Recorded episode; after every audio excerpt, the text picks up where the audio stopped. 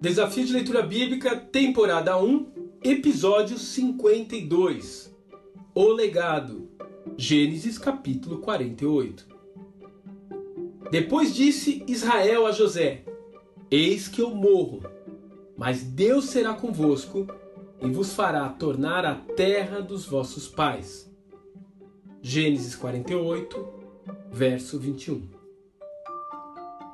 Os diálogos à beira de um leito de morte costumam trazer verdades singulares e contundentes.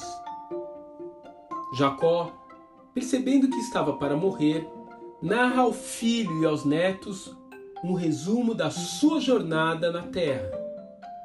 Ele faz menção da aliança do Todo-Poderoso feita a seus pais e também a si mesmo de uma forma pessoal na terra de Canaã lhe dá uma bênção não usual ao seu filho amado José.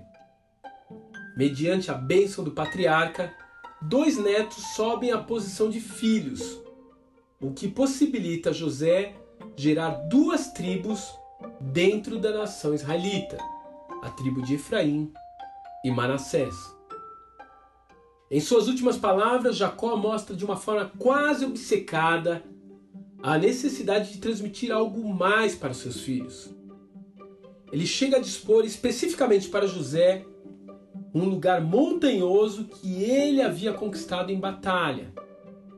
Lugar esse do qual seu filho nunca fez uso, visto que todos acabaram vivendo no Egito até o final de seus dias.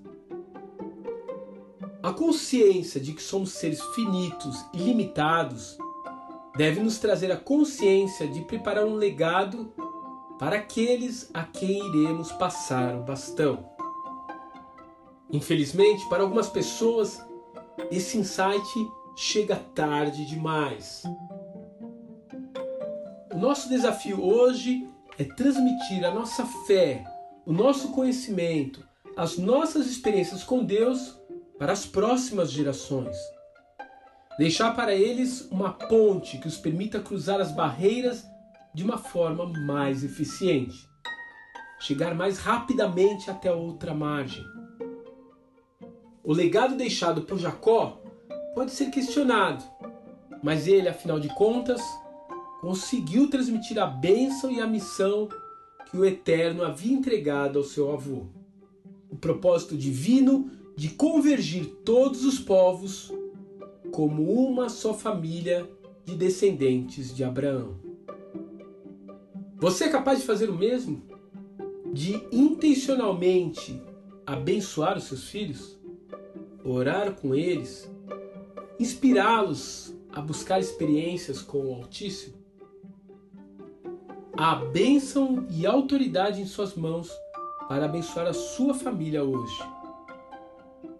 Mas não espere demais para fazer uso delas.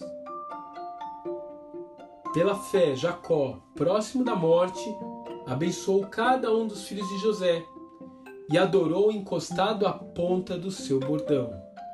Hebreus capítulo 11, verso 21. Que Deus te abençoe e até amanhã.